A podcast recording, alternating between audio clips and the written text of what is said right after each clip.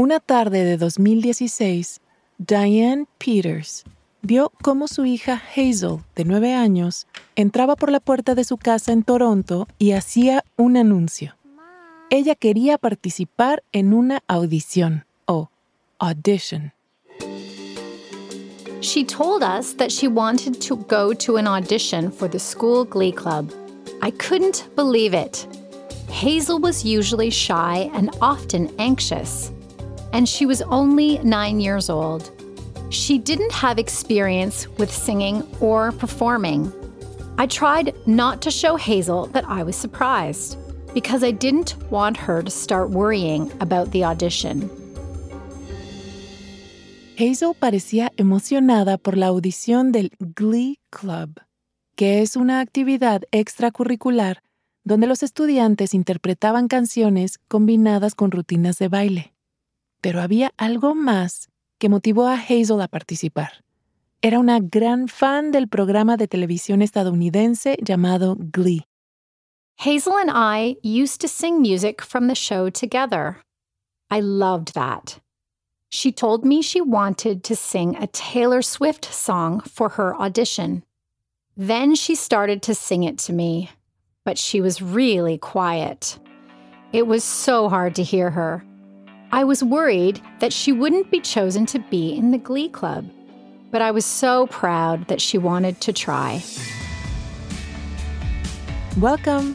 Les damos la bienvenida a Relatos en Inglés, un podcast de Duolingo. Soy Diana Gameros. En cada episodio podrás practicar inglés a tu propio ritmo, escuchando historias reales y fascinantes contadas por las personas que las vivieron. Los protagonistas hablan en un inglés sencillo y fácil de entender para quienes están aprendiendo el idioma. En cada capítulo yo te acompañaré para asegurarme de que entiendas todo. También ofrecemos transcripciones completas en podcast.duolingo.com. En este episodio les traemos historias de dos estudiantes que encontraron su lugar gracias a las actividades extracurriculares en la escuela, el Glee Club el equipo de debate. Diane siempre recuerda a su hija Hazel como una niña dulce y alegre, pero también con ansiedad. En el kinder lloraba cada vez que su mamá la dejaba en la escuela. Y a medida que crecía, Diane notaba que la ansiedad de Hazel no mejoraba. I started to worry about Hazel. A lot of things stressed her out. Sometimes I got calls from teachers at her school, and they told me that Hazel looked anxious in class. She was afraid to read aloud because she didn't want to make mistakes. She was shy and had a hard time meeting new people. Before school, she often told me that her stomach hurt. I think it was because she was nervous. Por este motivo, Diane no solo estaba preocupada por su hija en el corto plazo. I was afraid that stress could make things in Hazel's life difficult, like making friends, trying new hobbies, or having a career. En Canadá y los Estados Unidos, las escuelas ofrecen muchas actividades extracurriculares que se denominan clubes, cuyo objetivo no es solo académico, sino también social y recreativo. Y en la escuela de Hazel, el Glee Club formaba parte de una de estas actividades. Así que en 2016, cuando estaba en cuarto grado y la pequeña llegó a su casa y le dijo a su madre que quería unirse al Glee Club, Diane estaba encantada. I was surprised when Hazel wanted to join the Glee Club. Because she was not very interested in extracurricular activities. An audition also seemed stressful, and I couldn't believe that she wanted to do it. Hazel is really creative, and my husband is a musician, so I could understand why the club was interesting to her. But when she started to practice for the audition and sang her song so quietly, I was worried. Para ayudarla a practicar, el papá de Hazel, Tom, tocó la guitarra mientras ella cantaba. Durante la semana siguiente, Diane, en broma, tarareaba a los gritos la canción de la audición por toda la casa. My husband and I wanted to make practicing fun. We tried to help Hazel feel confident to sing louder.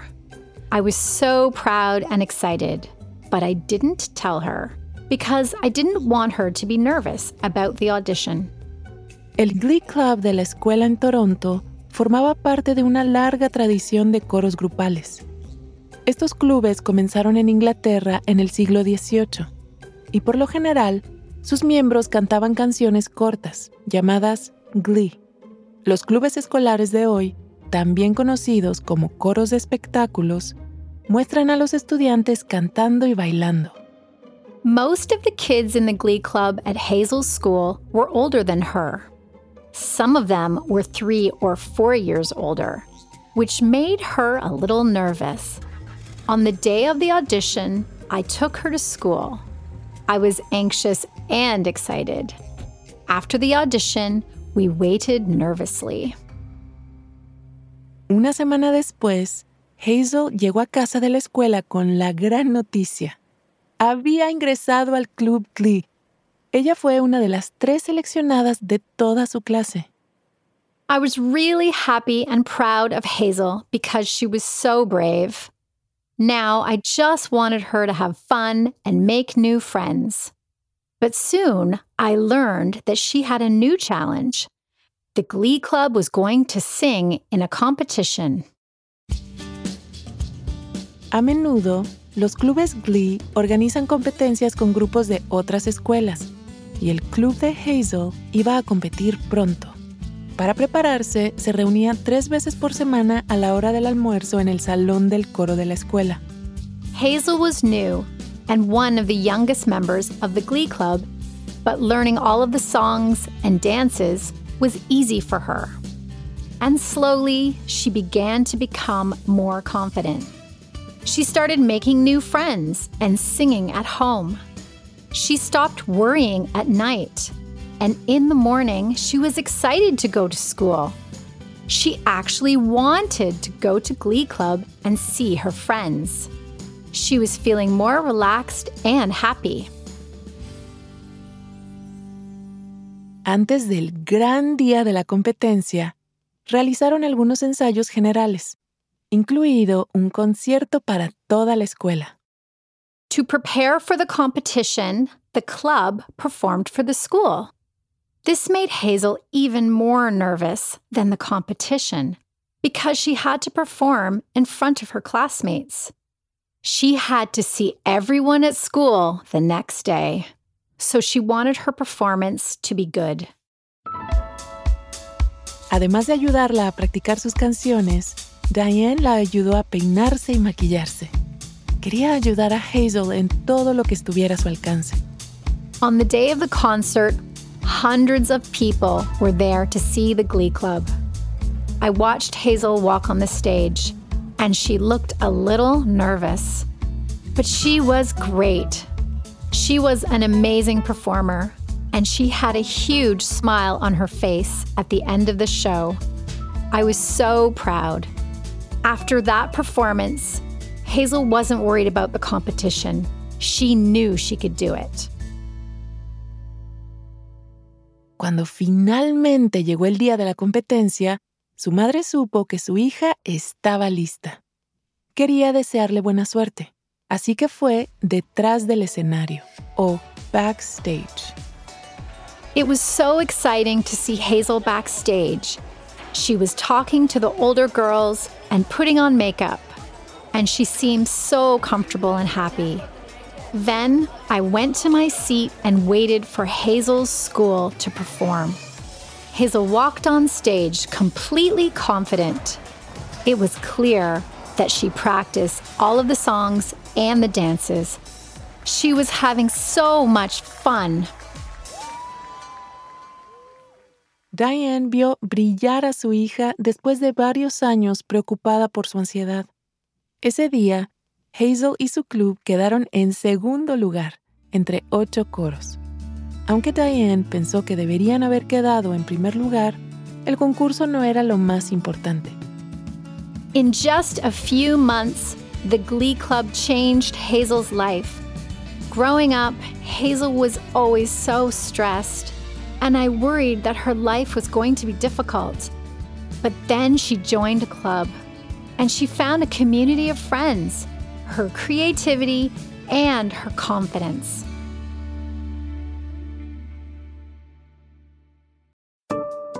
Antes de seguir con la historia, ¿te has preguntado alguna vez cuál es tu nivel real de inglés? Friend. Home. Bring in. Cheer up. El Duolingo English Test es una forma cómoda, rápida y barata de saberlo. El examen lo puedes hacer online cuando te venga mejor desde tu casa, sin tener que desplazarte a ningún sitio. Y lo mejor, ya lo aceptan miles de universidades de todo el mundo. Si quieres tomarlo y saber cuál es tu puntuación, puedes practicar de forma totalmente gratuita a través del enlace go.duolingo.com barra relatos. Otra vez, go.duolingo.com barra relatos. Ahora volvamos a nuestro episodio de hoy.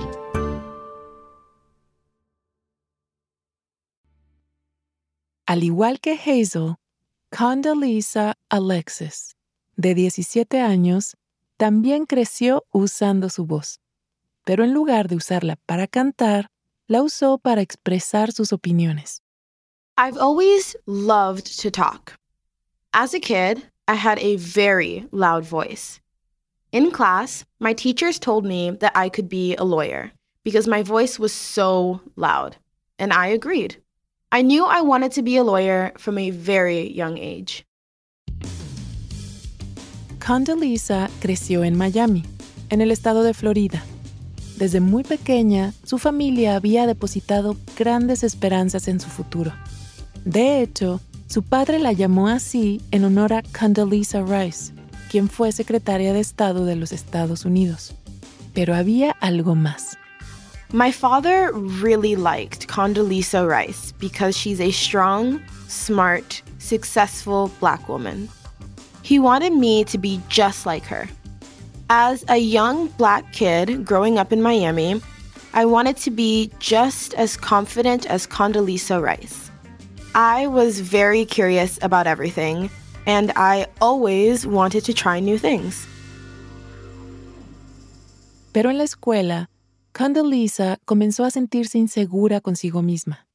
Y había algo más profundo en juego, las microagresiones o microaggressions, las cuales son interacciones cotidianas y sutiles que transmiten prejuicios contra grupos históricamente marginados.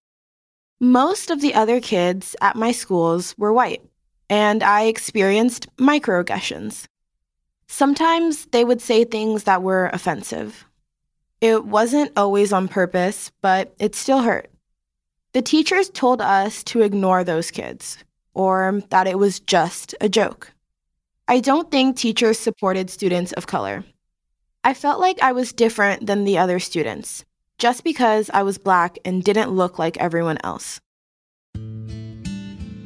Para sentirse más aceptada, Condoleezza buscó compañía donde pudo y se terminó juntando con personas que no eran buenos amigos para ella. In school, I was anxious and afraid to be alone. So, I became friends with people I didn't really like. These people weren't good for me. At that time, I thought it was just better to be with people than to be alone. But it actually made me feel less confident. A pesar de estas dificultades, la propia escuela la introdujo en algo que se convertiría en su gran pasión, el debate, una actividad extracurricular que se remonta a la época colonial en los Estados Unidos. Originalmente servía a los estudiantes para practicar retórica, pero con el tiempo se convirtió en una actividad cívica. Así que cuando Condoleezza estaba en séptimo grado, su maestra de educación cívica les presentó el formato del debate. Our teacher put our class into two groups. Then she gave each group a topic to discuss. One group had to argue in support of the topic, and the other group had to argue against it. Each student had to stand in front of the class and speak. It was a lot of fun, and I was pretty good at it. I've always enjoyed discussing interesting topics, so this class was perfect for me. A través del debate, muchos estudiantes no solo pueden aprender y socializar, sino que también pueden adquirir experiencia y nuevas capacidades para la universidad y sus carreras profesionales. Por eso, Condoleezza quería practicar más. So when I started high school, I knew I wanted to join the debate team. I was really excited to discuss different topics, share my opinions, and hear the opinions of my classmates. And it could prepare me for college and my career as a lawyer. I also love learning new things, and I knew that I could learn a lot from the other people on the debate team. Muchas escuelas preparatorias en los Estados Unidos tienen equipos de debate, donde los estudiantes se reúnen para discutir temas sociales importantes. Los líderes de los equipos son estudiantes y asesoran a los otros miembros, dándoles consejos sobre cómo elaborar argumentos y cómo investigar los temas. Each debate team gets a topic, but we don't know if we have to argue in support of or against the topic until the debate begins. So, we have to research both sides of the topic. Then, we discuss it and have to follow specific rules. En el séptimo grado, Condoleezza llevaba ventaja porque había llegado a practicar este formato en su clase de educación cívica. Sabía que tenía un talento natural, pero unirse al equipo de la escuela preparatoria no era lo mismo. I was very nervous to join the club. I didn't know any of the members. I worried that I wouldn't make friends there and that I would be alone most of the time. So, before the first meeting, I felt like I couldn't do it. I called my parents and asked them to pick me up from school. I was so nervous. But my parents were busy, so they told me I should just go to the meeting. Los padres de Condoleezza estaban emocionados de que ella se uniera al equipo de debate. Pensaron que lo disfrutaría y que era una manera de adaptarse mejor a la escuela. That first meeting was in my school's library, and there were 30 other students there. I sat in the back of the room, and then we started talking. We had short debates about a couple of topics, like whether students should have to wear uniforms at school. At our meeting, first, we had to research the topic. But you didn't know which side you had to argue. So, I researched and wrote down points for both sides of the debate in order to be prepared. Then, each side had two minutes to present their argument, and afterwards, a team leader gave us feedback. En esa primera reunión, Condoleezza comenzó a darse cuenta de que los otros estudiantes apreciaban uno de los grandes rasgos de su personalidad, la capacidad de hacer de abogada del diablo, o devil's advocate. At first, I was nervous to talk in front of everyone, but as soon as I started, I couldn't stop. I remember being really excited to give my opinion on the topic of school uniforms and discussing it with people on the other team. And even before I joined the group, I've always liked to play devil's advocate. Whenever someone gave their opinion about a topic, I loved to argue against it. So, at that first meeting, I realized that my personality was perfect for the debate team. I had fun and I also felt welcome there. Así que Condoleezza decidió volver. A medida que pasaban las semanas, ella y otros miembros del equipo comenzaron a tener debates más formales. I thought I was going to be really nervous because formal debates were new to me. But after I saw other people debate, I thought, okay, I can do this. I continued to practice with my team members, and I started to feel very confident. On the debate team, people weren't afraid of making mistakes, and I love that.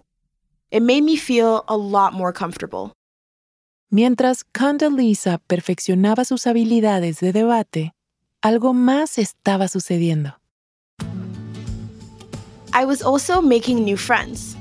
It's funny, but I actually started to become closer to people while arguing with them. I was always excited to debate against a new person. I thought, wow, they are really good at debating, and they're super interesting. And then we always talked after our debate, and we usually became friends. Al final de su segundo año, Condoleezza había hecho varios amigos. También se había vuelto más segura, tanto como oradora en los debates como con su apariencia física. Most of my life, I relaxed my hair so that it looked straight and not curly. And I wanted to have my natural hair again, so I started growing out my afro. It made me feel so powerful. I made my mom and my sister touch my hair all the time because I was so excited that it was growing. La emoción de Condoleezza creció cuando una de sus ídolas fue noticia nacional. Se trataba de Ketanji Brown Jackson, quien había asistido a su misma escuela preparatoria. Después se había convertido en abogada y ahora había sido nominada como jueza o justice en la Corte Suprema de los Estados Unidos. The Supreme Court is the most important court in the US, and Ketanji Brown Jackson was the first black woman to join as a justice. It was amazing to see this woman of color become a part of history. And when she was younger, she was a member of my school's debate team. I've always been so proud of other Black people who do amazing things. But it's even more amazing to see people like Ketanji changing the world in positive ways right now. Condoleezza quería ser abogada, igual que Ketanji Brown Jackson. Esto la motivó aún más para alcanzar su sueño, por lo que no solo continuó en el equipo de debate en su tercer año, sino que se convirtió en vicepresidenta del club. I was a completely different person before I joined the debate club. It helped me make friends and meet other people who were interested in me.